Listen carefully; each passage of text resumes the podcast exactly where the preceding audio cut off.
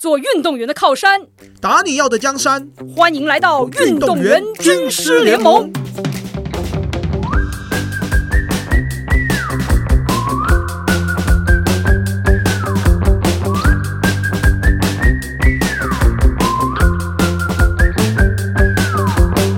哇，今天真的很特别，是我们运动员军师联盟第一次的来宾，就是这整件事情的主角是运动员本人，他对我们节目还蛮熟悉的。第一次邀请到的是直棒运动员孙医生，来宾请鼓掌。嗨，你们好，我是目前在台钢雄鹰的选手，守备位置是外野，叫我医生就可以。OK，医生。对，在球队里面，很多球迷都叫他医生，因为孙医生，因为孙医生，孙医生。所以我们节目不是专门请医生，是正好图医师，然后还有 今天请到 孙医师，医生的话也是就是球迷帮我取的，可能谐音吧之类的。嗯，那，喜欢吗？呃，还行，没有，应该说球迷高兴的话都好。OK，对，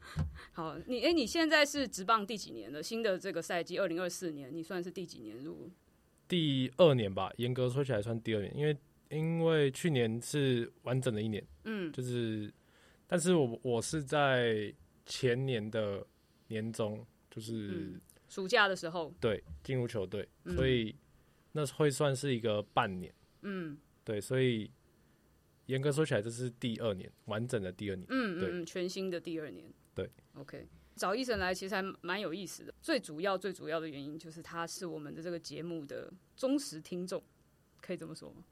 对我每集我每集都有听，哎呦，嗯哇哦，我每集都有听。你当时是为什么会选择说，哎、我愿意花点时间？你会有听 podcast 的习惯吗？本来，之前有，但是就有兴趣的节目，对，有兴趣的节目我会收听，也有可能是呃球队去外地比赛，然后通车的时间。嗯，对，但是呃，听你们节目都是在我晚上，大概在自己伸展或是复健做什么的时候，我会去收听你们的节目。哦，对，因为我们是之前就认识了嘛，对不对？然后知道说我开始做这节目，你是怎么抱着什么样的想法开始听，然后后来决定说，哎、这个事情好像跟我有关，我愿意。因为其实你们讲的议题，我就是看标题，有时就是看标题就，然后其实蛮贴近，就是自己本身在这个行业的一些事情，那我就慢慢听。那有很多内容其实蛮符合，就是从小到大到现在，呃，不管是呃生活上，或者说呃一些训练的内容或者想法，对，就像光头有时候会提出一些呃他的经验什么的，但我觉得虽然是不同项目，但是我觉得都蛮呃实用的。嗯比方说，你有没有什么哪一集是你特别特别的印象深刻的？有一集是有一集是光头讲那个监测疲劳的时候，那集我觉得蛮有用的，因为我也有手表，就是他是说有一个叫什么晨间心跳还是什么的，呃，安静心率，哎、对，然后是早上起床嘛，对，早上起床，早上起床，然后我从我听了那集之后，我每天早上起床都开始记录，去看一下我的心跳今天起来有多少。但我觉得真的有差，就是你可能心跳偏高的时候会比较那天会比较累一点。这样也变成是一个长期下来可以观察自己数据的一个方式啦。尤其有时候我们在自己发现自己有异状的时候，你可以主动的跟不管是防护员或者是你的教练去提说，哎、特别在今天特别累的感觉，然后心率特别高，好像就是应该要做一点训练上的调整。我觉得这个是有助于自己在比赛的时候也可以去了解说自己如何去在那个过程，哎、发现自己有些异状，那怎么调整？当然就是也是跟自己平常遇到这个状况的时候，调整的方式也会比较清楚。嗯不过，而且我觉得这个东西其实它也是一个重要的线索。你如果知道说，就是像你讲的，诶，你发现说我在我的心跳偏高的时候，我今天比较容易疲劳，那所以下一个问题，你可能就可以再去了解自己为什么有些时候我的起来的心跳是比较高的，跟我前一天做的事情，跟我睡觉之前做的事情有哪些习惯可能会促进某一些对我有利的发展，或者是可能是就已经对我不利的发展，那我可能在更前往前一步，我就可以做一些选择跟调整。嗯所以这个事情是你在听了节目之后，哎、他说，哎、原来我一你一直都有戴手表，但你可能就只是戴着而已。那开始有使用手表上一些功能记录去了解自己。对就是发现呃可控因素变多了，哎、对哎，就是呃可以控制自己的手段又多了一个东西，所以呃你就可以这样，你就可以更了解自己今天的状况怎么样。对，因为我觉得其实说真的，我觉得因为你现在是进入职业嘛，然后尤其是我们去年正好节目开始的时候，是你刚进职业差不多一年的时间，因为我们是大概也是七月的时候上线。因为我现在在高中带选手嘛，他们很多毕业就直接进职棒嘛，然后其实很多时候到职业后面，尤其是他们有时候回学校跟他们聊，会发现很多时候选选手遇到一些问题的时候，好像就会就是哦，他会发现问题，但是他比较难去理解到这个事情本身，因为很直接遇到问题，这个问题是哪些部分是属于你不可控因素。那如果不可控因素，其实你花比较多时间去纠结，或者是比较挫败在这个事情上面，或精力消耗比较多，其实它并不太能够真的解决，因为你控制不了它。但是，所以这就回到有多少事情是你可控的，然后你可以把这些可控整理出来，然后你真的一条一条去把它做起来。但我觉得有一个很大的点是在于说，很多时候大家不了解有哪些事情真的是可控，他会觉得说，哎、很多东西好像我就是很自然这样。但是当他不了解背后有很多的逻辑跟因果关系，他可能就觉得啊，这个事情不是我可以控制的。但是当你打开了这个开关，所以这一直我们在聊的，就是打开开关。当你发现了更多的事情存在，然后有很多的逻辑存在那里，诶，你就发现，诶，哦，原来这个能力是控制在我自己这里的，然后我可以去选择。然后我当我有选择的时候，其实我就会觉得，诶，我自己其实是更主动的在往前走，朝着自己的目标。嗯没错，还有什么其他的事情是，或者是你听了之后，你觉得，诶，你之前从来没有从这个角度去想过，或是你会觉得，诶，特别觉得想要推荐给学弟啊、学妹啊这些，就是后面的运动员，从现在开始听这个节目。没有，其实其实每一集都每一集的内容其实都蛮，其实从小到大，因为我大概是国小大概二三年级就开始打球，然后到现在，然后那时候有时候也像你们，就是那时候科技也是不太发达，就是要找资料也是没那么容易，然后所以可能到高中、大学才慢慢发现说，哦，自己在技术方面其实一直都不是有些动作一直都做的不是那么好，或是说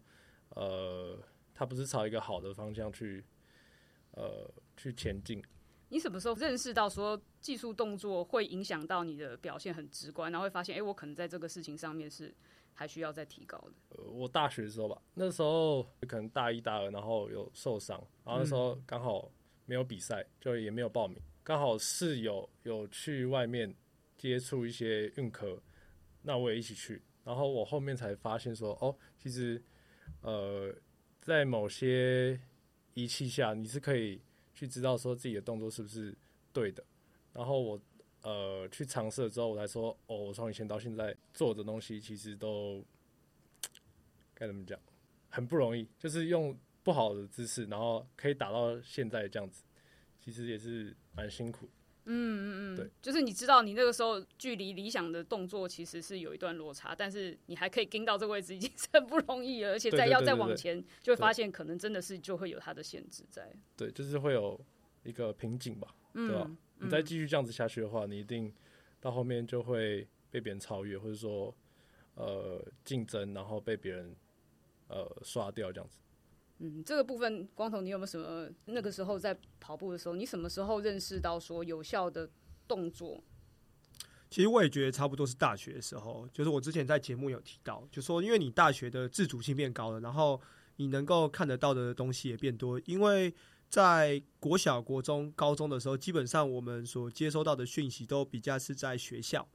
好，或是自由的教练嘛。那那个时候其实相对就是我们也年轻，所以恢复也好，所以基本上就算一块海绵，你怎么吸，它水都可能还不会溢出来。可是当我们真的不断的这个海绵水溢出来，就多余了嘛。所以在这样的状态下，我们可能就没有办法去吸收更多的东西，因为相对的那个你的身体限已经受到限制了，因为你已经有一些既有的一些动作习惯。所以我相信医生应该在重新调整自己的动作，应该也是花了蛮长一段时间的，因为你必须要先打破你原有的想法，然后有新的东西进入到你的身体里，然后身体还要重新去适应一个不曾被接受过的资讯。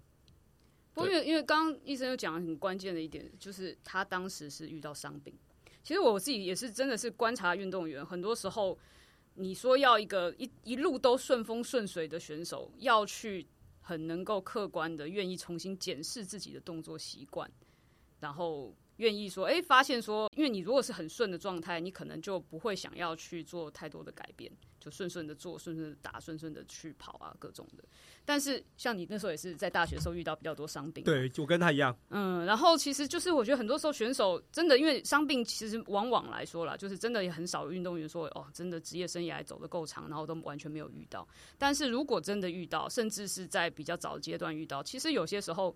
我真的看到非常多选手，如果能够善用这样的机会，然后去能够去学习了解到，因为确实，因为同样在使用身体，为什么有些人就是在某些部位会不舒服？那这跟你的使用其实有关。就像我们之前聊到跑车，对不对？你怎么使用你的，你踩刹车怎么踩？诶，它可能就会影响你的刹车皮的磨损。那怎么使用？其实这些都会有后果的。那你如果在因为需要进场维修的时候，你去了解到，哎，我为什么在这个地方消耗特别大？然后我有什么事情可以做，在未来做调整，是可以让我更有效的去使用我的这台跑车的这个性能。就我自己怎么样去使用各种零件、各种的这种重要的部位，或 或者是我的引擎是怎么发动，我怎么启动的？诶，可能我剩下的部位的消耗就会比较合理一点。那所以我觉得这个选手来说，真的有些时候。撞墙可以说是一个，我可以说是一个必要之恶，也或者说有时候是一个就是良药苦口。你必须要撞到这个东西，你才会发现啊，原来我原来的方式行不通。然后当你做这调整，其实某种程度上不光是为了未来更好表现，调整之后其实是更好的去让自己有更长远的运动生涯。应该说我有遇过吗？还是说我感觉就是其实有的人呃受伤之后，就是或者说。你要他改变原本有的东西，他其实是不太敢跨出去的，就是他会觉得说，哦，我以前这样打，然后就不错，然后，呃，那为什么你要改变或是怎样的？对，所以，呃，我觉得有时候改变不是一个坏事，就是其实我自己也蛮多调整过自己的很多动作吧，对，所以。那时候也尝试了蛮久，就像光头讲，就是我花了很多时间，然后，呃，不管是技术啊，或者是身体上面的一些开发或者发展，对，所以就不要害怕去尝试一些新的东西。你有觉得要突破什么样的一个关卡，你就可以比较好的去投入这些新的动作训练吗？就第一个可能是呃，肌力吧，就是你可能要。让自己更强壮一点，嗯，因为毕竟棒球是比较呃需要一点高爆发的，嗯，呃运动，然后再就是身体的控制吧，嗯，就类似可能协调吧或者什么的。你可如果那些都做的不太好的话，或者说你在柔软度上面，嗯，如果你都没办法达到一定的标准的话，我相信你很多动作其实是做不太出来，嗯，呃。那你是在什么状态之下了解到？哎，其实我的技术动作，我要能够在场上做出这些事情，其实跟我背后的我的所谓的英文就是叫 physical conditioning。你刚刚说这些柔软度、爆发力还有肌力这些能力是有关的。是在呃受伤阶段去外面做运科的学习的时候，还是在大学的时候有接触到这些事情？呃，去外面去外面接触运科的时候，其实那时候外面教练给我蛮多呃。一些动作，然后其实我有的动作做不太出来，对，然后教练就会要怎么讲？因为那个训练的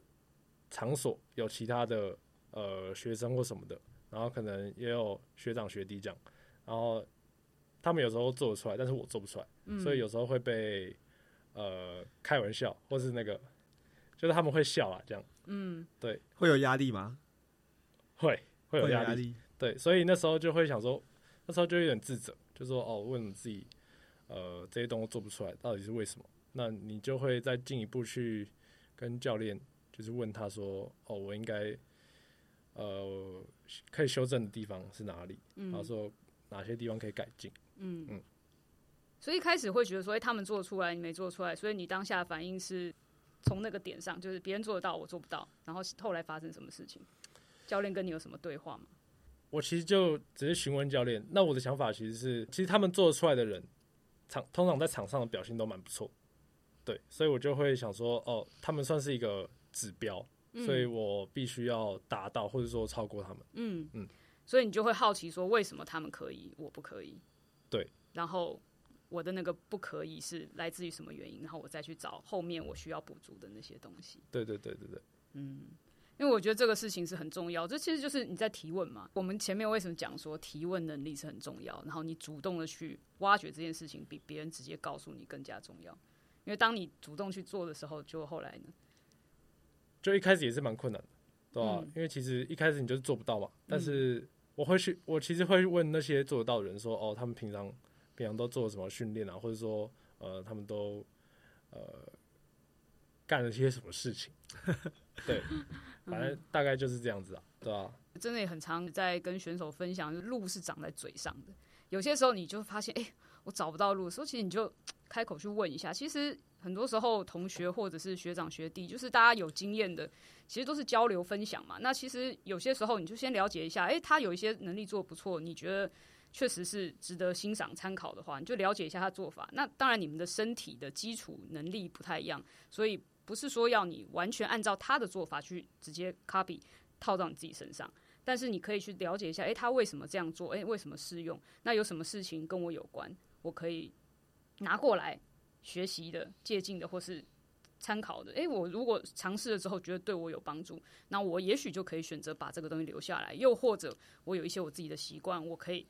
弄出一个我自己的一个模式。因为我都跟他们讲说，那个一些做法都不是那些你看到的这些同学或是学长发明的，不是他们发明的。这些是一个共通的道理。那只是说，诶，他们学会了一些方式，他们留下来。前面讲到改动作这个事情吧，其实就连像是铃木一朗一基隆，他到美国去打球的时候，他日本已经拿了多少届的这个打击王，他还一直觉得说，我打击动作，我就觉得。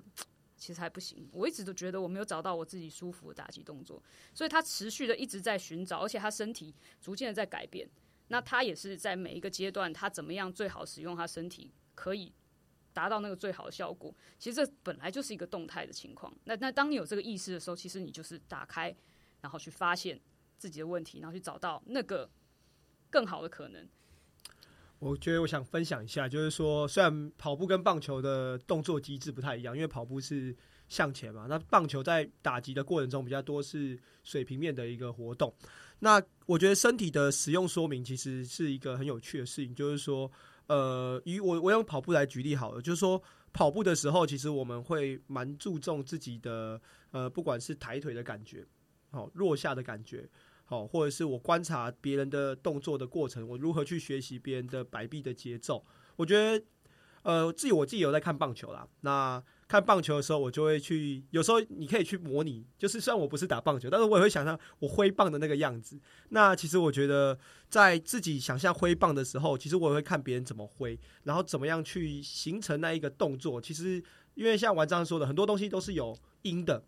就他能够做出那个动作，他必须要能够具备某一些身体素质。那这些身体素质，就像刚刚医生提到的协调，然后敏捷、爆发，然后判断，然后才有办法形成这个动作控制。那身体控制这件事情，我觉得是对于任何的运动都需要，因为当我们能够越精准的控制我们的身体的每一个小肌肉，那再有办法带动到那个动作模式产生。所以其实我觉得打棒球最难的不单只是挥棒那个瞬间，还要去解读球来的那个过程。跑步跑步那个，你要提问了，对，你正好讲到 非常好，来，啊，反正就是因为拉伤嘛，因为之前之前自己也有过，就可能跑步拉伤。那呃，在一个比较我比较印象深刻的情况下，就是我现在打击，然后我打出去了，但是球是滚地球内野，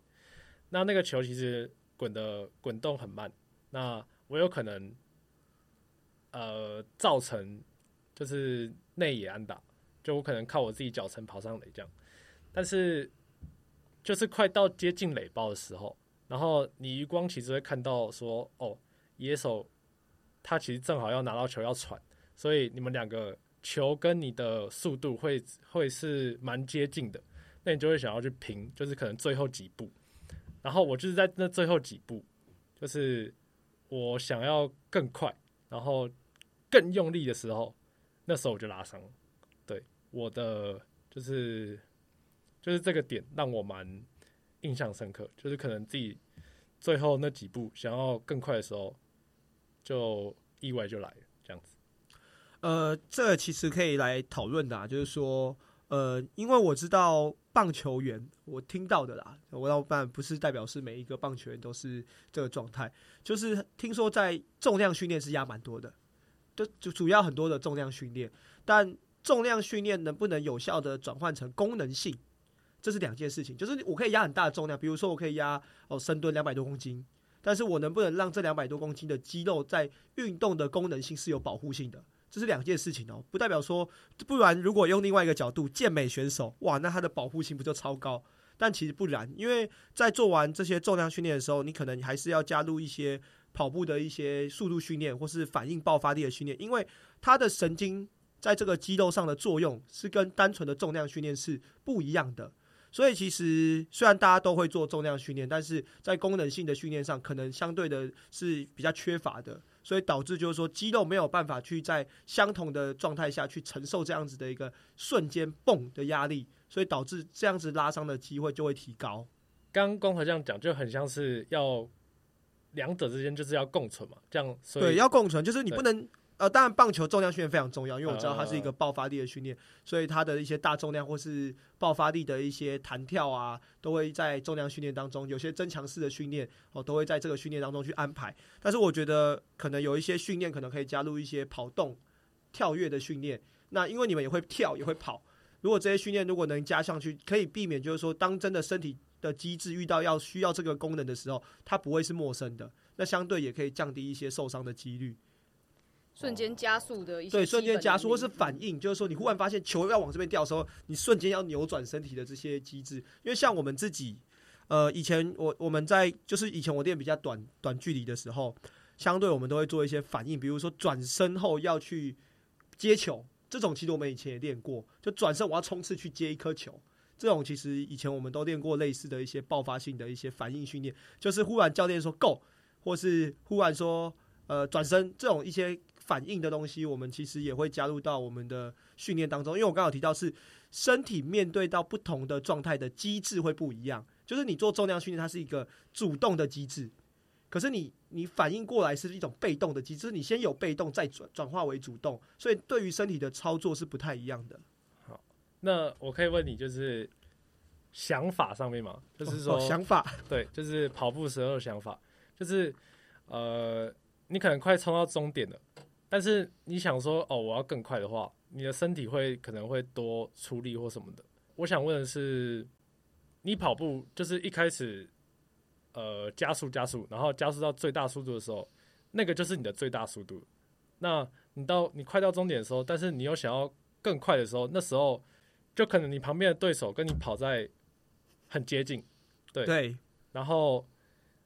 你想要超过他的时候，身体多出力的时候，那时候就是呃，危险边缘。对对对对对，这个想法是是正常的吗？还是说这想法是可以控制的？你是说我我要最再撑一下那个想法，还是说对对对对，我要再撑一下，然后再更快一点。对呃，其实基本上我相信百分之九十九点九九的选手都是这个想法。嗯因为我们呃，这有点像是那种我们以前的那种，哎，这个叫什么？就是以前猎物被猎物追，我被动物追的那种本能，要生存的本能。然后你会想要盯一下那种感觉。你被猎物追，现在有一只狗在咬你，你你你会放松吗？不会吧？那个应该基本上就是那种我已经被猎物追到，我一定要再撑一下的那种本能会释放出来。所以通常在那个状态下，应该是可能肾上腺素已经达到最高了，你会再盯那一下，可能就是通常是压线的时候，因为剩最后一一两公尺，大家要拼压线那个过程。所以我觉得这个想法比较出自于本能，人的本能去显现出来的一个状态。我自己在听你在说的时候，个人感觉这就是为什么我们之前在讲，很多时候最理想的情况，就不管你的球速、你的球打到什么位置，这个我不知道台湾的就是选手要求的有到什么程度，但至少我观察，我觉得最直接来讲，你跟很多国外的选手，尤其是跟日本的选手比，不管你的球有没有机会上垒，你是不是要全速的往一垒冲刺，还是你只选择有机会的去冲？那我觉得这个事情就像你刚刚讲的，如果我只有在我觉得有接近的时候我去冲，那我其实我是。想着我要有结果，然后我才去冲。其实跟你，我就是有习惯，我就是什么都，我就全力去冲，去追那个速度。然后我是我身体的本能，让我的本能去带动我的这个习惯。而且因为你去想嘛，如果现场你是用看到我才告诉我自己有机会，然后我再去反应，跟我就是这样冲，然后我全速的目标在前面，哪一个效果更好？我觉得这是第一个问题。第二个问题是我很常看到棒球选手，我我个人感觉。这个是我个人感觉，这是一个不好的习惯。你还没有到一垒，很多人就已经把手打开，跟那个一垒神一样的，像是比一个 safe 的动作。你是想要告诉外界，哎，我是 safe。但是，请问你，当你展翅打开，是帮助你加速还是减速？你到底到了没有？其实你还没有到，而且你还在，甚至你也许你觉得你已经到了，但其实你还没有，因为你开始能够踏上去的时候，你就已经能够。比出 safe 动作，表示你前面已经展开，你就不是全力在冲刺。这是我真的看，我觉得到国际赛还是非常多，到职业非常多。哎，真的是，我是第一次在公开场合讲这个非常不好的习惯，因为你觉得你做这个动作会影响裁判判判决吗？然后，尤其是现在还有挑战机制，更不影响。你讲到这个问题，关于说怎么样去加速，还有包括结果的可能性，然后光头讲到。动物的本能，其实这个结合起来，其实就会变成说，你做这些事情，就是你的好的习惯到底是什么？然后你希望你训练你身体，不管现场发生什么事情，他都可以记得要按照那个节奏去做，那个最理想的状态去做。如果你让他有些时候这样，有些时候那样，那他永远都要等着你给他指令。那等着你给他指令，那就不是瞬间最有效的反应。我突然想到。哎，医生有看这一次亚锦赛吗？我们最后就是跟日本打冠军赛，你还记得有一球高飞球？通常打者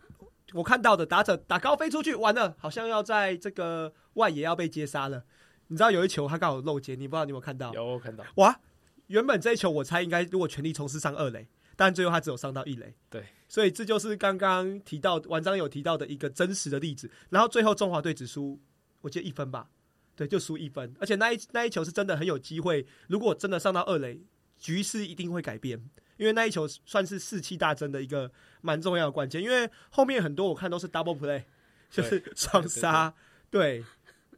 这有时候真的就差之毫厘，失之千里。那为什么说很多时候魔鬼就藏在细节里？但是偏偏我觉得这是也很就是说很诚实的。看待我们的所处的环境的很多对很多事情态度，很多时候就觉得哎差不多，哎好像已经做到，但是你没有真的去要求到那个精准的时候，那最后其实这个东西它会在关键时候它是放的很大，因为那个东西会落入你的本来的习惯，然后你本来有一个好的习惯，它就可以支撑你去做到你想要的那个东西。但是如果你本来没有，你本来是要提醒自己才去做，那它回到你原本日常的。一下有，一下没有，或者是比较随机的状态，那它的发生就是随机的，或者是它的稳定性自然就要打折扣，有没有？有，很有，没有没有，就是刚好可以总结这个。来，你帮我们总结一下来。没有没有，刚刚刚刚已经总结过了。